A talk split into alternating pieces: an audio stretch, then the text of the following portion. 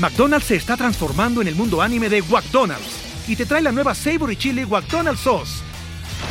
Los mejores sabores se unen en esta legendaria salsa para que tus 10-piece chicken wack papitas y Sprite se conviertan en un meal ultra poderoso.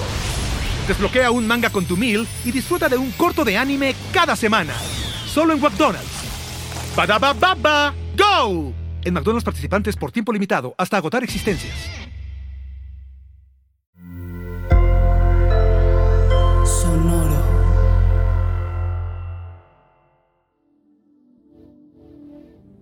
El pasado es tu lección. El presente tu regalo. Y el futuro tu motivación. Anónimo. Bienvenidos a un nuevo episodio de Mundo Futuro, el podcast que se adelanta al presente, siempre ignora el pasado y raramente se equivoca. Les agradece el estar con nosotros una semana más. Muchísimas, muchísimas gracias. Mi nombre, afortunadamente, sigue siendo Jorge Alor, grabando desde la Ciudad de México y gustoso, gustosísimo, como siempre, de recibir y darle la bienvenida a The Man Behind the Wheel, gran, gran amigo, el señor Jaime Limón, que lo saludamos hasta allá, hasta Seattle, Washington. ¿Cómo estás, James? Hola, don Jorge, don Mario, don Emilio y toda la gente que nos escucha. Bien, aquí este, disfrutando de las maravillas del cambio climático con este, temperaturas de 38 grados en Seattle, en momentos donde nunca habíamos tenido. Pero, a ver, nos acordamos que ya desde el año pasado ya estabas ahí, ¿eh? ya no es nuevo. Pero no a estas alturas del año. Era, pasaba hasta, hasta cerca de junio. Entonces se nos está adelantando el clima. Pero bueno, lo estamos viendo en todos lados, ¿no? Pero mira, ya aprobaron la transacción de Activision, ¿no? Para Microsoft. Entonces hay para estar feliz o no, mi James. Ya sabes que no todo el mundo ha aprobado todo. Entonces, este no todo mundo, está por verse. Pero bueno, la verdad es que eso, eso no me, eh, gracias a Dios, eso no me afecta a mí directamente. Me daría mucho gusto tener más compañeros y compañeras aquí desde la casa de Blizzard Activision King. Porque son muchos y saben bastante. Pero bueno, ya veremos qué pasa. Suerte con eso. Y bueno, también desde el, el lugar, ese epicentro, el lugar donde la tecnología, el dinero y el poder se centran, chocan, el lugar, el centro de la acción. Desde ahí saludamos al famosísimo, famosísimo en Twitter, Bill Benny. Señor Mario Valle, ¿cómo estás? ¿Cómo oyes a James que no está tan contento de lo de Activision? Le surge casarse con Bobby Kotick, no te hagas, mi James. Le surge, cabrón. Le surge. Feliz de estar con ustedes, damas y caballeros. Les saludo desde un caluroso también eh, Belmont Belmont, California, aquí en la Bahía de San Francisco, a unos 19 minutos al sur de la ciudad de San Francisco. Cansado, fíjate, hoy fue un día, un, fue un día movidón y, y pues chingándome un whisky con el placer de grabar este podcast con estos dos señorones, como decimos los Gen X's, criados por MTV, señoronononones de la tecnología. Muy contento y agradecido nuevamente de estar en este episodio número 82. A mí me toca, como siempre, pedirle y agradecerle que nos recomiende, que se suscriba. Y pues nada, volver a agradecerle que esté con nosotros, como dijo Jorge, en una semana más. Estamos agarrando ritmo, ya no estamos fallando tanto y puntualmente cada semana, cada martes está usted escuchando este podcast, este ejercicio auditivo que hacemos con todo cariño. Bienvenidas y bienvenidos. Esto es Mundo Futuro. Mundo, mundo futuro. Mundo futuro. El principio del fin. Es una producción de Sonoro. Con Jorge Alor, Mario Valle y Jaime Limón.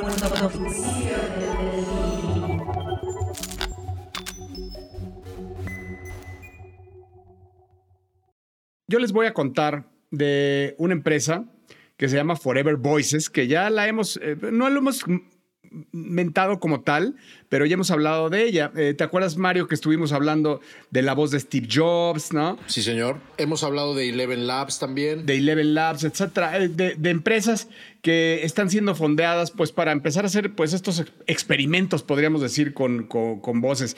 Y en estos últimos días, pues la verdad es que todos hemos visto, pues seguramente todos hemos visto en nuestros timelines, eh, a, mí, a, mí, me impresionó mucho ver a, Kurt Cobain cantando covers de otras, de otras canciones, a Michael Jackson también, impactantemente idéntico. Si usted no lo ha escuchado, este, de verdad, de verdad, por cultura general, échenle, échenle una googleada. Eh, está muy impactante. No todo esto lo hace eh, Forever Voices. Forever Voices lo que está haciendo ahora es crear chatbots educados con voces. ¿Se acuerdan que ya en uno de los, en uno de los capítulos ya creo que muy viejos, Mario y Jaime. eh, habíamos hablado de, que Peter Diamandis y, y no me acuerdo quién más ya estaban educando a sus chatbots, o sea, ya estaban educando con su eh, eh, forma de hablar, con su forma de contestar, de forma de cómo referirse a las personas, etcétera. Estaban educando chatbots con el fin de poder llegar a este momento, que la verdad es que pues nunca nos íbamos a imaginar que en, mismo mundo futuro íbamos a saber, íbamos a empezar a ver nacer este tema de los, de los chatbots educados. ¿Cómo olvidar esos remotísimos episodios de Mundo Futuro? Porque ahí nació, ahí nació el gag del cual Jorge me hace mucha burla, que es el gag de Julio Cortázar, de entrevistar a Julio Cortázar y, su- y el chat. que, Exacto, que Mario exacto. quería, eh, sueña con el momento en el que pueda él este, dialogar eh, con Julio Cortázar, el chatbot, y platicar, una plática de café y un whisky, claro. Platicamos de rayuela, de bestiario, rayuela. etcétera. Pues bueno, este dude, este di- director, el director, el creador de esto, John Mayer, que pues, lo hizo pues parecido a, la- a- a los drivers que tiene Diamandis, pues de, de- de- dice él, él que, que, que él quería pues platicar con su padre y que de alguna forma re- eh, eh, recabó, este, eh, recopiló todas estas conversaciones y entrenó un AI para, para formar, para hablar con su papá y le salió. Y al final pues empezó a hacer estos experimentos con Taylor Swift, este, Donald Trump, que ya lo han visto, Steve Jobs, eh, Kanye, eh, etcétera. Pero no es hasta que una chica que es, influencer, que la verdad yo no la conocía, que se llama Karen Marjorie, que tiene 23 años, es una super influencer de Snapchat, es por eso que yo creo que no la conozco. Eh, eh, bueno, pues tiene millones de seguidores en Snapchat y, y ella creó un grupo originalmente de Telegram donde le está, ella está chateando con, sus, con los más fans, digamos, ¿no? Para no perder esta atracción, crear comunidad, etcétera.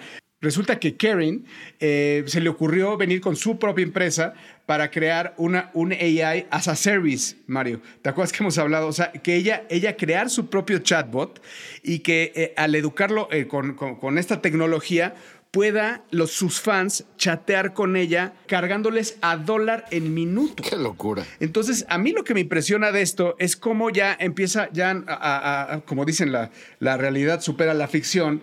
Este, porque en Hair, que hemos tenido nuestra, que es nuestra referencia, pues él, el po- pobre dude este ya lo tenía todo el tiempo, o sea, no era as a service, ¿no? O sea, él ya compraba el software instalable el API. Ya, aquí resulta que pues mientras más clavado estés, más pagas. Y resulta que eh, ella ha ganado más de 100 mil dólares la primera semana. Entonces, eh, probablemente se encamine, si todo va esto, como, como ella, las proyecciones que ella, que, ella, que ella tiene, a darle 5 millones de dólares al mes. O sea, hoy ella ya tiene 10 mil novios, o sea, con los que está interactuando. O sea, dudes que, se, que, que, que, que dicen que, que es, su, es su novia y estar enamorados de ellos. Y con quien tiene muy probablemente, en palabras de ella, porque no lo dice como tal, pero lo deja ver, sexo con ellos, porque pues obviamente al recurrir a este servicio, pues es eh, gente que está pues de alguna forma sola o sola, sola eh, o sola, entre comillas, ¿no? Eh, y es, es, esto es lo que a ella la, la, la inspira a seguir adelante, es para acabar con la soledad que reina en este mundo. Entonces, bueno, quiero que sepan también que esto no queda ahí. Esto no queda ahí. Conforme esto, esta noticia se ha dado a conocer, ahora Karen tiene ya amenazas, se tuvo que cambiar de domicilio y tiene un cuerpo de seguridad porque resulta que hay, ¿se acuerdan que todavía el capítulo pasado, o, eh, fue el pasado o el antepasado que dijimos, ¿cuánto falta para que los haters de ley ahí empiecen a hacer revueltas y, car- y cartulinas y, y riots? Y pues ya, pues resulta que ella ya tiene llama amenazas, posts de amenazas de gente anti-AI porque dicen que esto no es digno del futuro de la humanidad. Así que yo sí creo, eh, amigos, que esto es algo que apenas estamos viendo una pequeña chispita en un gran fuego que se va a prender, que, que va a ser eh, los chatbots en donde eh, vayas a, estar interactuando as a service, ¿no? Que eso yo no la veía venir, en donde tendrías que estar, o sea, esto de dólar el minuto y que estés interactuando y que puedas in- vincular tus sentimientos alrededor de esto, eh, a mí me parece que me explota la cabeza. No sé ustedes qué opinan. Yo sí veo que este tipo de servicios van a crecer de manera exponencial por todos los cambios sociales que estamos viendo. No sé si han visto últimamente las estadísticas que están saliendo del problema que hay de, la gente solitaria, la gente desconectada. Pero tú crees que eso abona al problema o lo podría solucionar? Y, quiero decir, si esto lo creas con, con lo de Iconic o Stable Diffusion o los avatares en 3D, que van a cada vez van haciendo avatares perso- personificados, ya, ya ahora sí, cada vez más lejos de- de- de- de- del ojo, de poder diferenciarlo entre la realidad y la ficción, y lo juntas con esto, eh, ¿tú no crees que al final el sentimiento es puro? O sea, el, el sentimiento del humano del que sale es... Sí, del humano, pero me estás diciendo que es un servicio que hay que pagar. Bueno, la prostitución también, James. Sí, pero yo lo que te diría es, aquí estás hablando de tus relaciones personales más cercanas, ¿no? Que están contratadas con algo que no existe. Entonces, ah, generas una dependencia eh, que creo que no hemos tenido antes en la sociedad. ¿no? Donde si te vuelves adicto, si tú generas estas, porque existe la posibilidad de que hay gente que no socialice más que con este tipo de servicios. Entonces, imagín- imagínate el día que ya no tienes para pagar para poder hablar con tu mejor amigo o con tu novia. Ya no te alcanza, esta quincena no te tocó para poder pagarlo. ¿Qué haces? Hay que chambearle, padre. Hay que chambearle. Para eso hay que, este, no.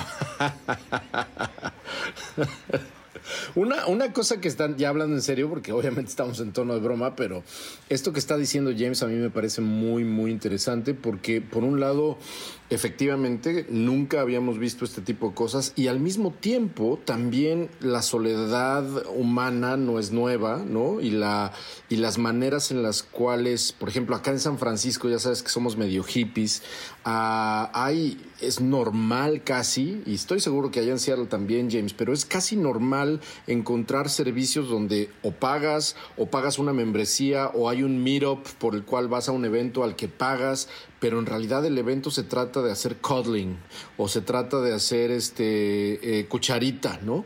Y entonces vas y pagas porque te den un abrazo, vas y pagas por acostarte un ratito y que te hagan cucharita, ya sea mayor o menor. Suena medio, medio apocalíptico, pero es, es cierto y me, ha tocado ver anuncios en Eventbrite que de, de eventos que, este, que son de ese tipo de naturalezas, ¿no?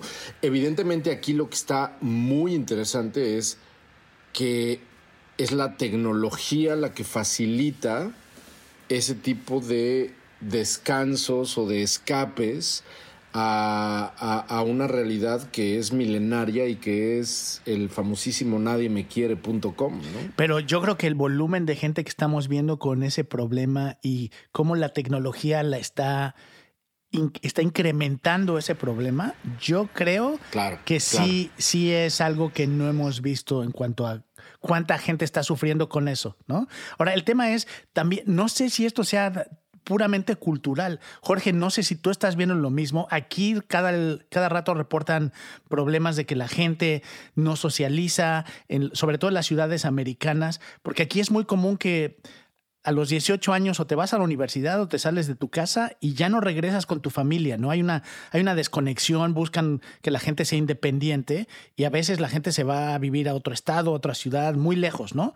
Yo no sé si es una tendencia que también se está viendo en México, por ejemplo, en Latinoamérica, o si es algo que es un fenómeno muy local acá. Fíjate que escuché, James, que lo decía Naval en una entrevista y decía justamente lo que acabas de decir, que en Estados Unidos eh, la falta de, pertenencia a la tribu, por lo que tú acabas de decir, que era la, que la gente emigra, de alguna forma sale de su casa y se desplazan y viven en tantas ciudades, que es la desintegración familiar, y bueno, no solo familiar, sino de tu clan, de tu tribu, con la, que, la tribu que naciste, eso te, te, te, genera a la larga una gran, gran soledad, que eso no necesariamente pasa en todos los países. Hay países mucho más enfocados a la familia, a la tribu, ¿no? Entonces, eh, sí eh, sienten que en estos eh, tiempos, en estos tiempos, sobre todo en Estados Unidos, se crea esta gran, gran soledad a medida de que el tiempo pasa y conforme te haces viejo y lejos de tu tribu, que eso es anti anti el ser humano, que es un ser humano que nos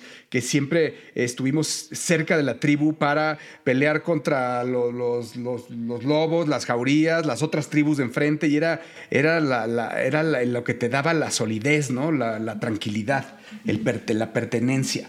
A mí la verdad es que me parece que ya que, ya que el mundo está ahí, James, Mario, de alguna forma es, es, como, es como un escape, es como también como si tomaras una pastilla contra la depresión, ¿no? Si, si un día no tienes la pastilla, pues no te va, no, no, no la vas a poder tener y te vas a deprimir. Esto es un poco lo mismo. Si eso es lo que necesitas en, tu, día para ser feliz, es probable que, debemos de, abrir las mentes y, de abrir nuestra mente y decir, esto es lo que sigue. Y yo creo que esto no va a parar. Y va, vas a poder tener, eh, vas a poder estar enamorado de, quien sea, o sea, de, nuevas influencers, de artistas o quizá hasta de personas, ¿no? Que, que te hablan bonito. Vaya, para mí esto es una puerta que se abre y, no va a parar aquí. Difícil imaginarme dónde puede parar.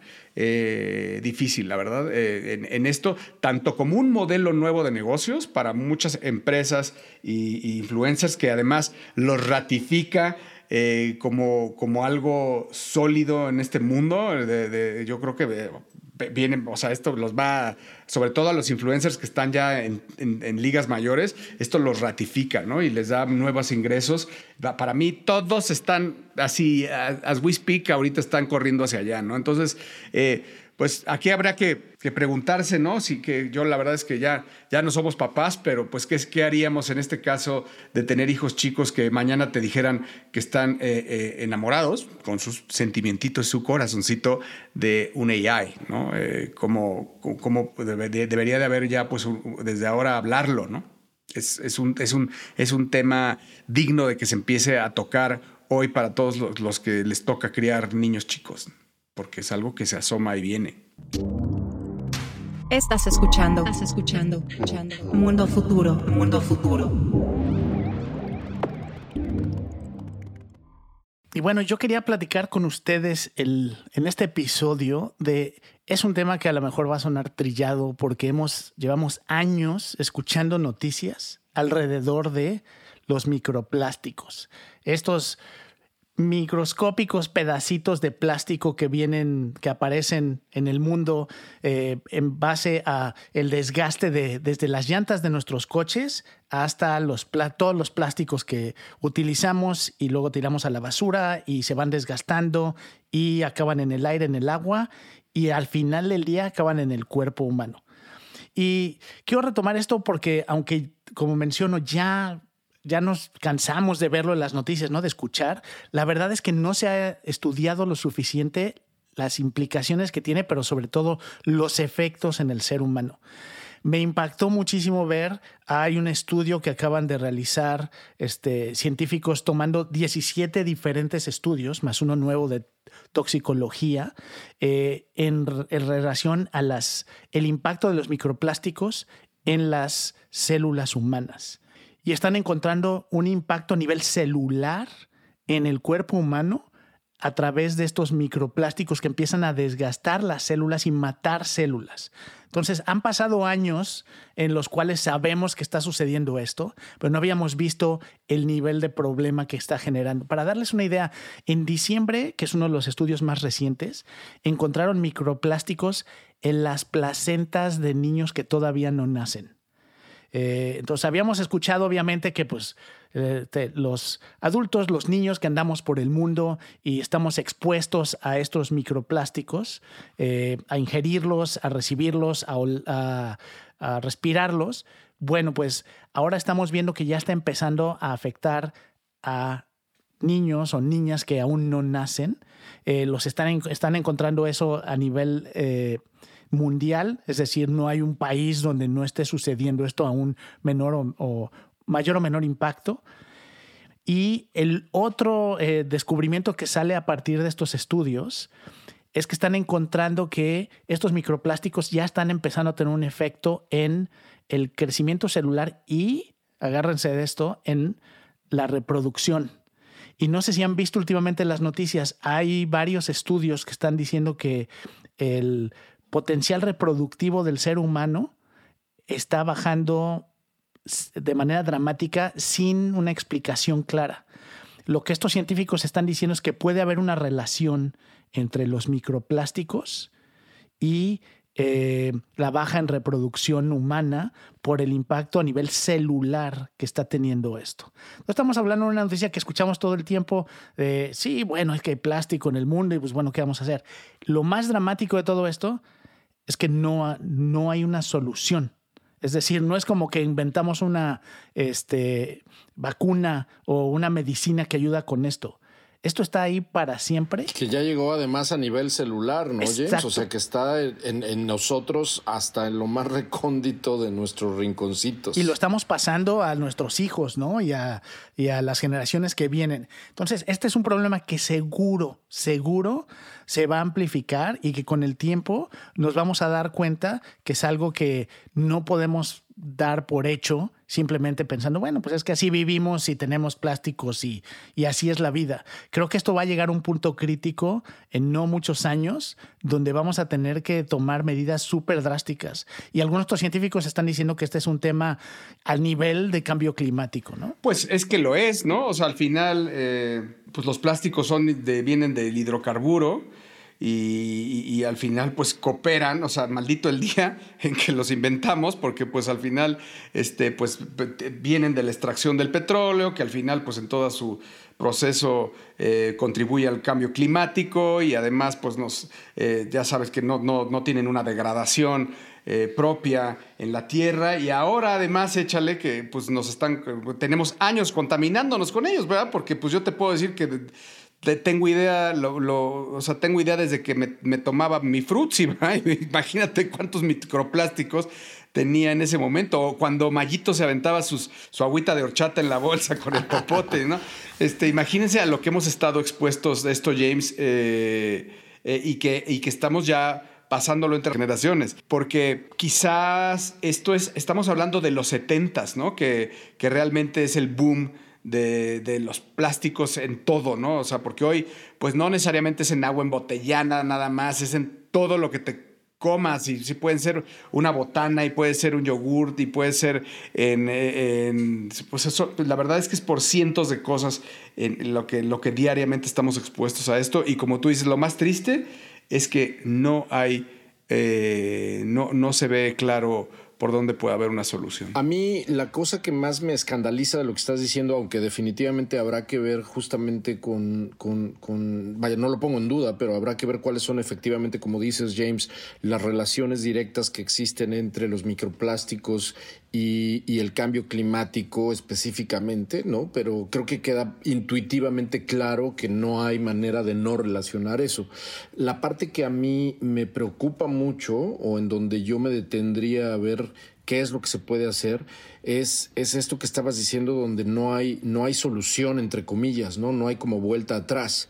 Si esto está incluso incrustándose de una manera casi genética eh, a través de la placenta o de las células madre que, una mamá le pasa a, su bebé que todavía no están haciendo, pues eh, vaya, es perfectamente conocido que los microplásticos son causantes de muchos cánceres, ¿no? De mucho cáncer en muchas dimensiones. Entonces, ¿A qué nos estamos condenando? Ya no tanto, insisto, desde el punto de vista de contaminación y de, y de, y de, y de apocalipsis, eh, digamos, eh, de medio ambiente, sino a qué nos estamos contaminando desde el punto de vista, como dije hace un rato, celular, donde quizá no haya vuelta atrás y estemos incluso metiéndonos con eh, la evolución natural de los seres humanos que si no le damos marcha atrás o que si no le metemos, y aquí es donde viene un poco a donde quería llegar, que es esta como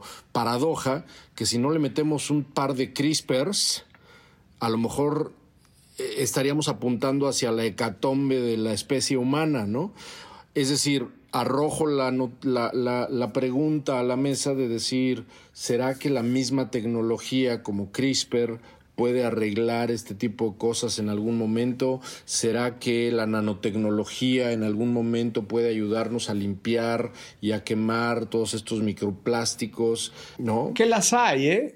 La- las hay. Hay, hay algunos intentos de, de- de- de- de- de plásticos, quiero decirlo entre comillas, que ya están siendo reciclados y ya hay varios intentos, pero la verdad es que nada se ve en claro. ¿no? Exacto, piensa en el volumen y creo que una de las cosas Claro. que más miedo da Ah, es que no es como que estemos generando menos plásticos, ¿no? Entonces, el volumen que estamos generando aumenta, la exposición que tenemos hacia los microplásticos aumenta. Entonces, aquí pensemos en, aquí nos gusta platicar del mundo futuro, sí, lo que va a pasar mañana, lo que, pero pensemos en generaciones, pensemos en 50 años, en 100 años, donde el porcentaje de microplásticos en el ser humano aumente, pues estamos hablando de mutaciones, ¿no? Un mundo futuro donde las personas podrían tener un porcentaje alto de sus células o de su ser impactado o parte de microplásticos, ¿no? Y, eso, de nuevo, como mencionaba Jorge, cuando piensas en la evolución, eh, esto puede empezar a tener impactos en lo que hoy es el ser humano y no sé si vamos a acabar siendo seres humanos donde un porcentaje, así como siempre medimos, somos tanto de agua y tanto de otros materiales, ahora empecemos a calcular también qué porcentaje de plástico tienes tú. Estás escuchando, estás escuchando, escuchando. Mundo futuro, mundo futuro. Bueno, yo les voy a hablar de dos pequeñas notas. Ya saben que aquí en este podcast tratamos de no dar noticias. También tratamos cada vez más de hablar menos de inteligencia artificial. A veces no se puede.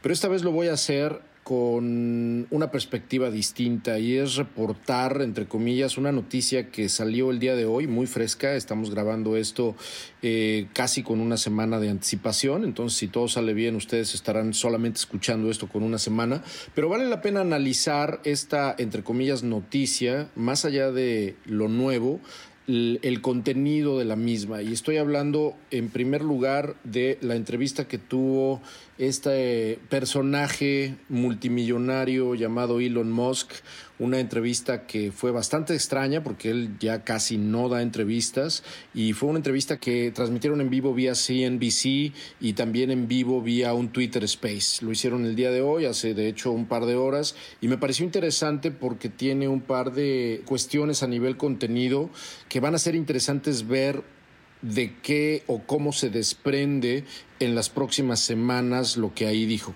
Además de hablar de Twitter y además de, ya sabes, se colgó la medallita de que Twitter tenía un cash flow negativo de 3 mil millones de dólares y solamente un mil millones de dólares en el banco y que eh, habló de una analogía, por ejemplo, de, de, de, que le habían entregado un avión que se está, estaba a punto de estrellar, etcétera. Más allá de todo lo que hizo, hubo como, y además también habló de, del free speech famoso, ¿no? Y además estuvo muy, muy chistoso porque citó a, a una película donde dice, offer me power, offer me money, I don't care va a estar citado en todos lados, yo creo, porque este señor que lo estaba entrevistando le dijo, oye, ¿por qué, por qué estás, por qué te pones de pechito prácticamente con todos estos tweets desde lo que dijiste de Tesla con respecto al, al, precio de la acción hace muchos años, que te metió en un problema con la SEC, hasta ahora mentándole la madre a George Soros diciendo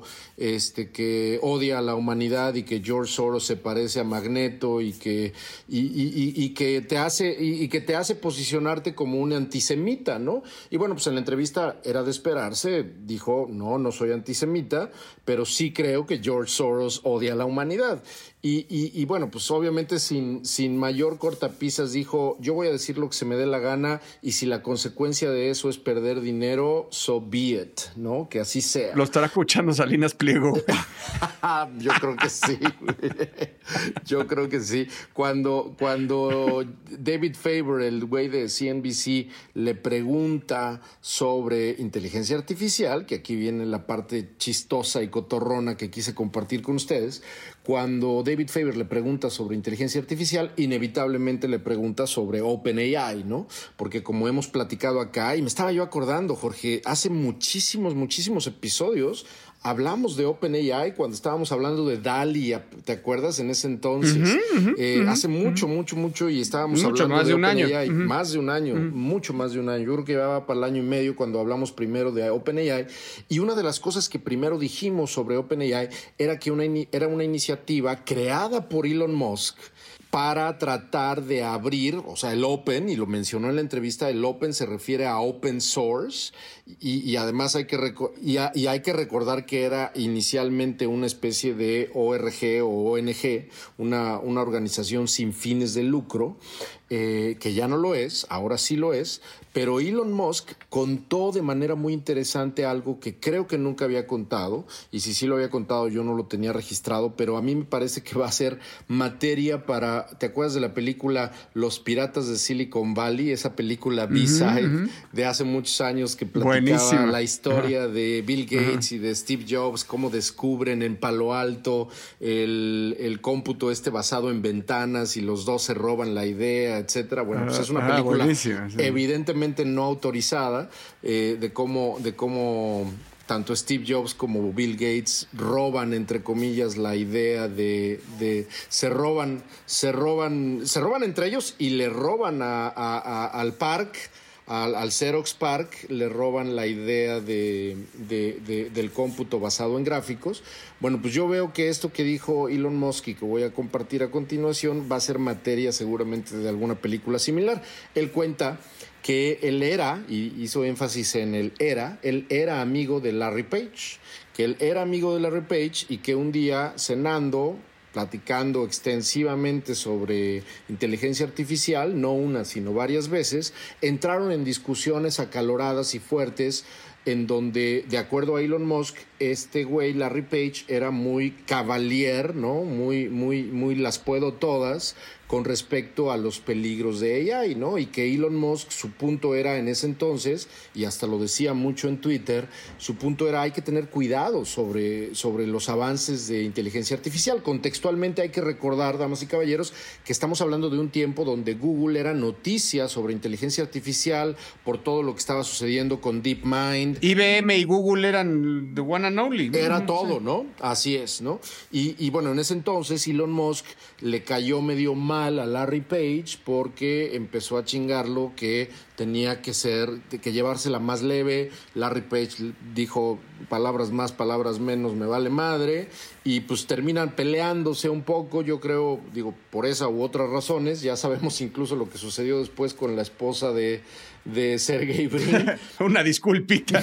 una disculpita, pero, pero, pero el punto, el punto interesante es que, eh, digo, con todo, con todo lo que puede ser criticable de, de Elon Musk, que soy el primero en criticarlo mucho, él, él, él dice, muy quitado de la pena en la entrevista, que pues OpenAI no existiría si no fuera por él, ¿no? Y, y- y a partir de esto es que él cuenta justamente que como producto de esta pelea o de esta discusión o esta diferencia con Larry Page, él eh, le, le da 50 millones de dólares a OpenAI para eh, convertirse en esta iniciativa, digamos, este, de, de- de código abierto para que pudiera sopesar los avances potenciales de Google y pues creó un monstruo que además le dio la espalda porque después OpenAI se convirtió en una compañía for profit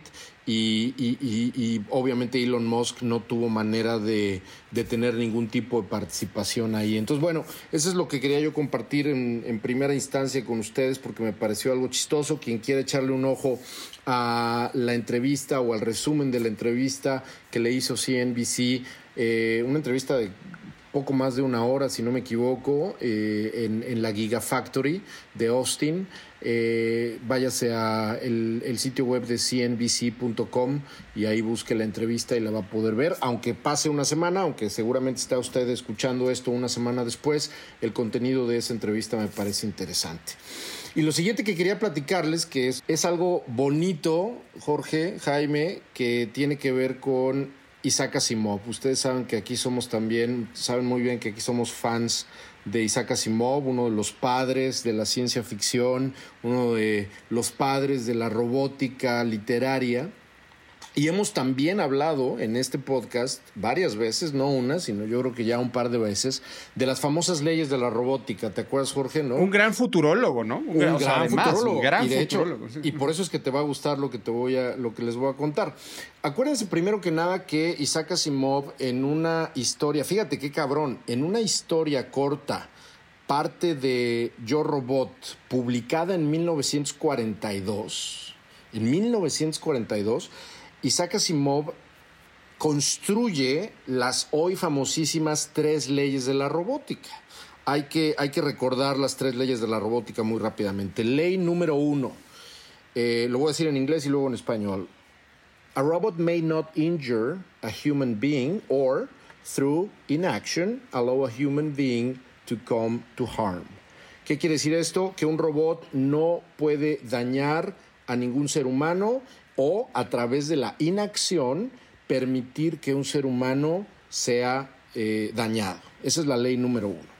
La segunda ley dice en inglés, a robot must obey the orders given to it by human beings, except where such orders would conflict with the first law. ¿Qué quiere decir esto en español? Que un robot debe obedecer las órdenes dadas de un ser humano o por un ser humano, excepto si esas órdenes entran en conflicto con la primera ley. Y luego la tercera ley dice, a robot must protect its own existence as long as such protection does not conflict with the first or second law. Un robot debe proteger su propia existencia, su propia integridad, siempre y cuando esa protección no entre en conflicto con la primera o con la segunda ley. Me encontré un artículo escrito por Logan Jones, un, un, cabrón que escribe para Hacker Noon, que me fascinó y me, me, me, encantó. Ahorita lo detallo en el URL o lo tuiteamos después en en el Twitter de Mundo Futuro. Pero estas tres leyes son nada más y nada menos los primeros prompts para la inteligencia artificial que ha habido en la historia. ¡Wow! Estos son prompts para inteligencia artificial y son los tres padres de todos los prompts, ¿no?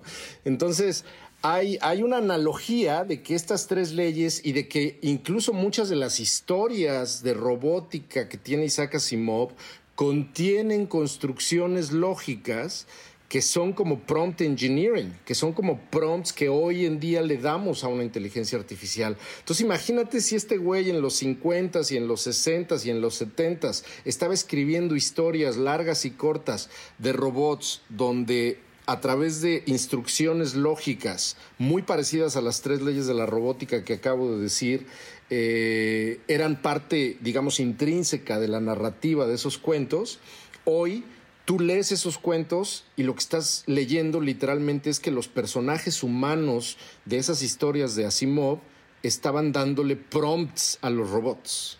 Es increíble verlo desde esa perspectiva y sobre todo es increíble entender que las tres leyes de la robótica son potencialmente los primeros tres prompts a la inteligencia artificial antes de que la inteligencia artificial existiera. Me encanta, o sea, me encanta como pieza literaria y además como una genialidad Exacto. de visión muy cabrón, muy cabrón. Estaba cabrón el señor Asimov. Pero yo no sé si eso hoy en día está nada más siendo un prompt literario y, y, el problema que todos estamos parados es que esas leyes no existen hoy en día. Realmente no es el fondo de la construcción. Exacto. Y es a lo que el, el famoso algorithm bias que tanto se habló durante la última década eh, pensadores, filósofos, TED Talkers, que, sabían que estábamos parados en este, en este bias, ¿no? En este, en este en donde eh, pues todo el mundo iba a entrenar, vamos a decir, a sus algoritmos para su propia beneficio y dejar estas grandes leyes fuera, ¿no? Estas, vamos a llamarle las de Asimov, pero dejando estas grandes leyes porque, pues si hoy en día el aprendizaje de la AI, de la inteligencia artificial, ya está llevándose a cabo hoy, pero no- olvídate de que esté construido, Mario, sobre lo que acabas de decir. Está construyéndose hoy sobre nuestros más grandes miedos. Y sobre nuestros más peligrosos bias. Que, por ejemplo, les vamos a poner un, un- un ejemplo. Todo esto que estamos hablando, Mario y yo, en algún momento se va a transcribir. Todo lo que se esté diciendo en Mundo Futuro en toda su historia. Así es. Y todo lo que hemos dicho alrededor de la inteligencia artificial y de los más grandes miedos de la humanidad, junto con sus más y mayores debilidades también. Entonces, imagínate, lejos de la filosofía de Asimov, lo que realmente está pasando es que la estamos entrenando sobre, eh, so- so- sobre, sobre pólvora misma para mí, ¿no? Sobre algo que es muy, muy delicado. Por eso sí creo que, sí, yo sí soy de los que creo que esto se debe de tomar muy, muy eh, en serio, ¿no? Porque, porque es, es, es, no es lo que pase a corto plazo, es lo que va a terminar pasando a muy, muy largo plazo, en donde le estamos entregando la llave de nuestra recámara donde guardamos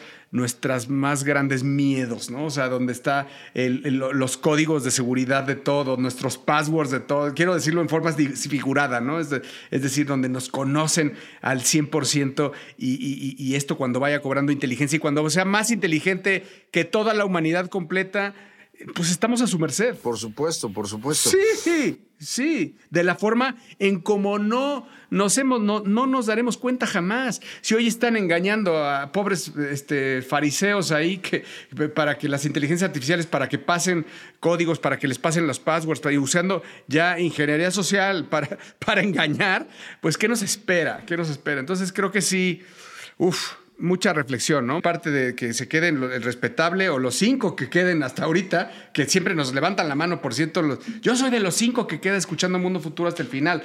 A ellos los saludamos desde aquí. Y con esto despedimos este episodio, queridísimo y amable, apreciable auditorio que nos acompaña hasta el final. Eh, lo- los, los despedimos, los saludamos. El señor Mario Valle, que usted lo puede seguir eh, con toda esta eh, sapiencia que le caracteriza en Twitter, arroba Bill Benny eh, es el que yo realmente le recomiendo que siga, ¿eh? este, porque la verdad es que Jaime y yo dejamos mucho que desear, pero si gustas seguir a- al señor Jaime Limón, arroba Mr. Lemon y un servidor, arroba El Padrino. Recordándoles que Mundo Futuro es una producción excelsa del señor Emilio Miller, que usted no lo conoce, pero ahí nosotros lo estamos viendo aquí y probablemente lo vayamos a ver en Twitch la próxima semana. Platícanos, Mario. Nada, quédese usted atento y atenta porque eh, vamos a retomar también hace muchos, muchos episodios hicimos de manera muy visionaria un Twitch. ¿Te acuerdas, Jorge, donde grabamos un episodio dentro de realidad virtual, ¿no? Dentro de un metaverso llamado Altspace. Claro. Yo creo que ya tiene más de un año que lo hicimos. Metacast, Así le es, dijimos. debe de estar por ahí, mi querido Emilio. Yo creo que después ahí lo tuitearemos. Si quieren echarle una googleada y nos están escuchando, porque en ese entonces nos escuchaban literalmente nuestras mamás, nada más. Eh, pero, pero si quieren echarle una googleada, se lo, lo- van a encontrar. Es una edición en video donde grabamos un, un mundo futuro dentro del metaverso. Esta vez no lo vamos a hacer así. Esta vez se nos antojó hacer una grabación tal como ustedes la están escuchando, eh, pero digamos a pelo, ¿no? Sin cortes. Vamos a hacer una, una grabación con un stream en Twitch y pues nada, esté atento porque seguramente será la próxima semana. Ya se lo estaremos anunciando vía Twitter, tanto en nuestras cuentas como en la cuenta de Mundo Futuro. Muchas gracias. Esto fue Mundo Futuro.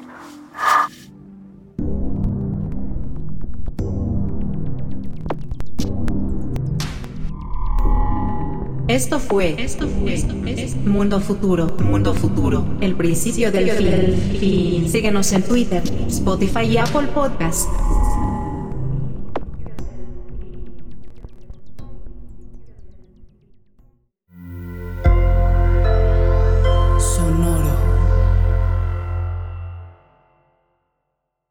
Waiting on a tax return? Hopefully, it ends up in your hands. Fraudulent tax returns due to identity theft increased by 30% in 2023. If you're in a bind this tax season, LifeLock can help. Our US based restoration specialists are experts dedicated to helping solve your identity theft issues. And all Lifelock plans are backed by the Million Dollar Protection Package. So we'll reimburse you up to the limits of your plan if you lose money due to identity theft. Help protect your information this tax season with LifeLock. Save up to 25% your first year at LifeLock.com slash aware.